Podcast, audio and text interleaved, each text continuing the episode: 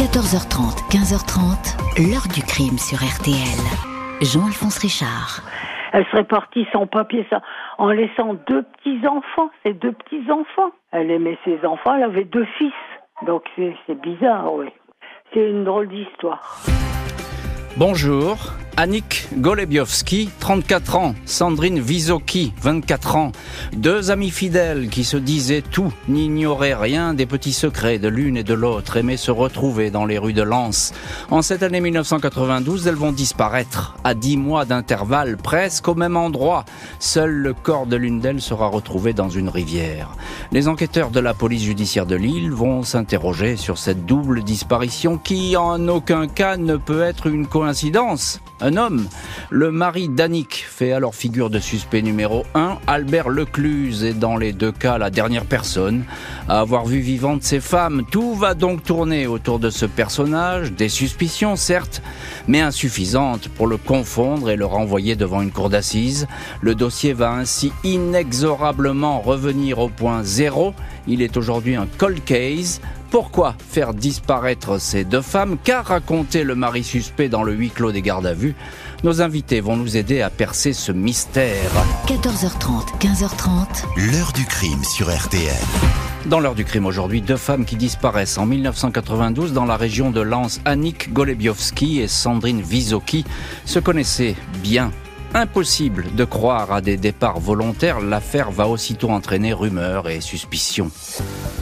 Mardi 3 mars 1992, Albert Lecluse, 56 ans, se présente au commissariat de Lens pour y signaler la disparition depuis la veille de son épouse, Annick Golebiowski. La jeune femme, 34 ans, bien plus jeune que lui, est également la mère de leurs deux garçons de 9 et 13 ans. Le service des recherches dans l'intérêt des familles recueille le signalement d'Annick tout en précisant que la personne en question est majeure, elle est libre de disparaître. Le mari explique qu'il tient avec sa femme le café-restaurant Le Bavarois à Violaine, une petite commune à une dizaine de kilomètres de Lens. Lens, où le couple et leurs enfants habitent juste à côté de la gare, au numéro 10 de la place du Général de Gaulle. La veille, lundi 2 mars, Annick est allée faire des courses dans l'après-midi. Elle est repassée au Bavarois aux alentours de 18h. Elle est ressortie en indiquant qu'elle allait revenir. Elle est partie avec sa Renault 5 et on ne l'a plus jamais revue. Le soir, vers 20h, le mari a commencé à s'inquiéter avec son frère Jean-Pierre. Albert Lecluse a fait le tour de la ville. Il dit avoir visité les bars où son épouse aurait pu se rendre. Il s'est même rendu au club de sport qu'elle fréquente, mais personne n'a croisé l'épouse. Albert pense qu'Annick est repassée à l'appartement familial pour prendre quelques affaires. Il n'exclut pas qu'elle soit partie avec un autre homme. Il la présente comme dépressive. Elle a été hospitalisée pour cela. La police diffuse un avis de recherche. Celui-ci mentionne le signalement de la jeune femme vêtue d'un blouson de cuir blanc, ainsi que l'immatriculation d'une Rhône 5 blanche avec laquelle elle se déplacerait. Aucune trace d'Annick Golebiowski.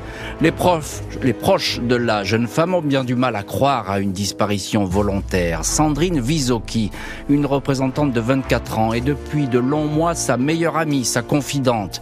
Les deux femmes se retrouvent fréquemment, se sont inscrites dans la même salle de sport. Sandrine sait que le ménage d'Annick bat de l'aile. L'épouse songe même à divorcer. Mais malgré la détérioration de ses relations conjugales, Sandrine est convaincue que sa meilleure amie n'aurait jamais tout plaqué du jour au lendemain, laissant sans nouvelles deux enfants qu'elle chérissait. La mère d'Annick Golebiowski ainsi que sa sœur et sa belle-sœur sont sur la même longueur d'onde.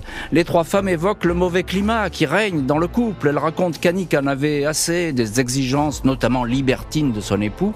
Des témoins disent que Albert Lecluse voulait la pousser à la prostitution. Le 2 mars, jour de la disparition, la maman indique que sa fille lui a confié comme d'habitude son plus jeune fils. Elle est ensuite partie travailler au Bavarois sans montrer la moindre contrariété. La maman n'exclut pas qu'Annick soit séquestrée dans un Eros Center en Allemagne. Le 29 septembre, la famille porte plainte devant le parquet de Béthune pour enlèvement et séquestration. Jeudi 31 décembre 92, neuf mois après la disparition, Sandrine Visoki, la meilleure amie, est portée disparue. À son tour, c'est son compagnon Philippe qui a signalé cette absence au commissariat. Il explique que la veille, le mari d'Annick Albert Lecluse a appelé Sandrine pour lui proposer de récupérer des vêtements qui appartiennent à son épouse. Il était là, il a entendu la conversation au téléphone. Sandrine s'est rendue chez Lecluse, l'appartement, dans son appartement, mais elle n'est jamais rentrée. Le compagnon est parti à sa recherche. Il a retrouvé la Volkswagen Polo de Sandrine, garée en face de la gare de Lens, tout près de l'appartement de Lecluse. Il a fini par croiser le restaurateur dans un bistrot, lequel lui a confirmé la visite. Elle est venue, oui. Elle a pris quelques vêtements, puis elle est partie. Lui a simplement dit Albert Lecluse. Albert Lecluse, témoin numéro 1, intéresse la police judiciaire. Il va être placé en garde à vue. Jeudi 31 décembre 1992, aussitôt après le signalement de la disparition de Sandrine Visoki, Albert Lecluse est placé en garde à vue à la PJ de Lille. Le restaurateur a de l'assurance. Il reconnaît qu'il connaît très bien Sandrine. Celle-ci, représentante en restauration, venait livrer dans son établissement des plats cuisinés. Elle était très amie avec son épouse, Annie, disparue neuf mois auparavant. Il indique que la veille, 30 décembre, la jeune femme lui a rendu visite vers midi à l'appartement, à Lens. Elle a emporté quelques affaires de son épouse, elles ont la même taille. Elle est repartie une demi-heure plus tard en toute liberté, affirme le témoin. Une perquisition est conduite dans l'appartement, mais elle n'apporte aucun indice. Le Cluse est remis en liberté, aucune charge retenue contre lui. Mercredi 20 janvier 93, moins d'un mois après la garde à vue, un promeneur qui marche le long du canal de la Deule, à Bovin, à 20 minutes de Lens, aperçoit un corps flottant entre deux eaux, celui d'une jeune femme aux cheveux châtains longs et frisés. Il s'agit de Sandrine Visoki. Elle est vêtue d'un pull et d'un collant qui ne sont pas déchirés. L'autopsie indique qu'elle ne porte pas de traces de coups, à l'exception de deux blessures, une plaie très profonde sur le côté gauche du crâne et une fracture au coude gauche. Les les analyses toxicologiques révèlent que la victime a ingéré une importante quantité de benzodiazépine, sans doute du rohypnol, un puissant somnifère délivré sur ordonnance. Les policiers se renseignent discrètement auprès du pharmacien habituel d'Albert Lécluse. Ce dernier s'est procuré trois boîtes de rohypnol le 29 décembre 92, soit la veille de la disparition de Sandrine Visoki. Il s'avère qu'en décembre 91, l'épouse disparue d'Albert Lecluse, Annick, avait été hospitalisée à deux reprises pour avoir avalé le même hypnotique. Elle aurait voulu se suicider. À l'époque, Annick a accusé son mari de lui avoir fait prendre des somnifères à son insu. À un médecin, elle avait confié que son couple allait mal et qu'elle voulait se séparer. 25 mars 1993, les policiers visitent une casse automobile à Vendin-le-Vieil, à 15 minutes de Lens. Les restes d'une Renault 5 blanche sont examinés. Le numéro de série du moteur correspond au véhicule d'Annick Golebiowski, l'épouse du restaurateur. Dans une caravane, il est retrouvé un parapluie et un sac de sport rouge appartenant à la disparue. Le propriétaire de la casse indique que le 2 mars 92, jour de la disparition, il s'est présenté au restaurant Le Bavarois.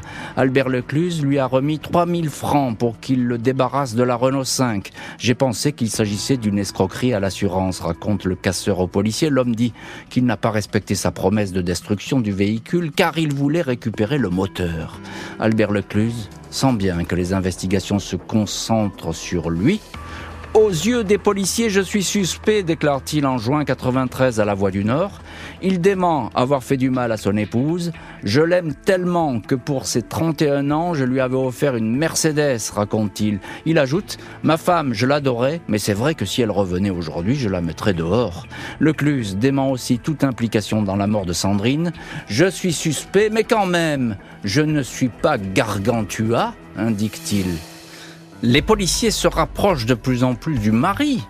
Ils vont donc le placer en garde à vue.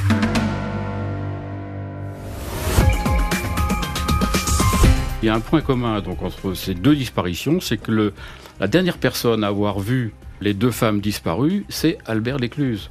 C'est un dossier qui est inquiétant quand même. D'autant plus inquiétant que euh, on découvre le profil du mari. Dans l'heure du crime, nous revenons aujourd'hui sur les disparitions successives d'Annick Golebiowski, Sandrine Visoki en mars et décembre 1992 à Lens. Le mari de la première est la dernière personne à les avoir vues vivantes. Il est soupçonné, placé en garde à vue après 15 mois d'enquête. Mercredi 2 juin 93, Albert Lecluse fait face aux policiers du SRPJ de Lille. Il est calme, mais s'insurge dès lors qu'on le soupçonne ou qu'on tente de le mettre en difficulté. Il a réponse à tout. Il affirme que son épouse Annick est partie dans sa Renault 5 après avoir pris une somme de 15 000 francs dans la caisse du restaurant Le Bavarois. Lecluse indique qu'elle serait même repassée quelques jours plus tard, en son absence, à l'appartement pour y récupérer des affaires. Quand on lui donne connaissance des déclarations du patron de la casse, il le qualifie de menteur. Finit par indiquer que oui, il lui a remis la R5, il voulait en priver son épouse, car celle-ci prenait un peu trop ses aises. J'étais jaloux de ma femme qui sortait trop souvent avec la voiture. Pour aller seule en boîte, j'ai voulu supprimer la voiture, dit-il. Il change donc de version. Le soir de la disparition, elle a quitté le Bavarois à pied, vers 18h30 à pied, avec son sac rouge en bandoulière. Il ne peut expliquer comment ce sac s'est retrouvé à la casse auto. À propos du rohypnol qu'il aurait donné à Annick à son insu, le mari répond « Je n'ai jamais rien mis dans ces aliments.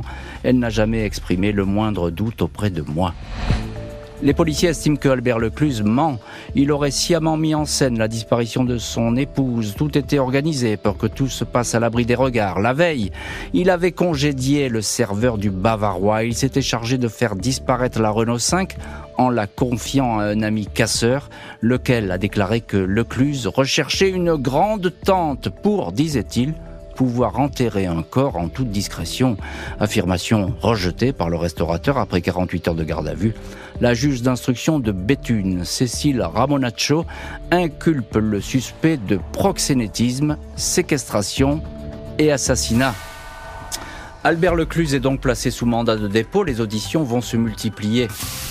20 janvier 1994, sept mois après le placement en détention d'Albert Lécluse, son frère, Jean-Pierre Lécluse, est à nouveau interrogé et placé en garde à vue. Il était présent au restaurant Le Bavarois le soir de la disparition d'Annick.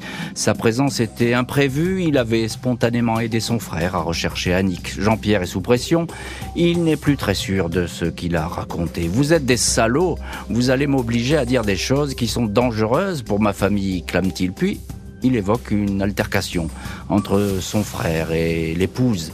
Il l'a traité de salope, de pute. Il est parti à Lens avec Annick, Jean-Pierre, pour faire quelques achats, puis à leur retour, Albert s'en est à nouveau pris à sa femme. Selon le témoin, il y avait deux hommes aux mines patibulaires au comptoir. Annick a tourné les talons. Vers 21h30, Jean-Pierre Lécluse dit avoir aidé son frère à transporter une caisse de vin dans le coffre de sa voiture, une Ford qu'il venait d'acheter. Dans le coffre, il y avait une couverture, une forme qui m'a fait penser à une forme humaine. Quand Albert s'est aperçu que j'avais vu cela, il m'a entraîné à l'intérieur du café, il m'a menacé, il m'a dit de me souvenir que j'avais une famille. Albert Lecluse crie au complot, à la manipulation, au mensonge.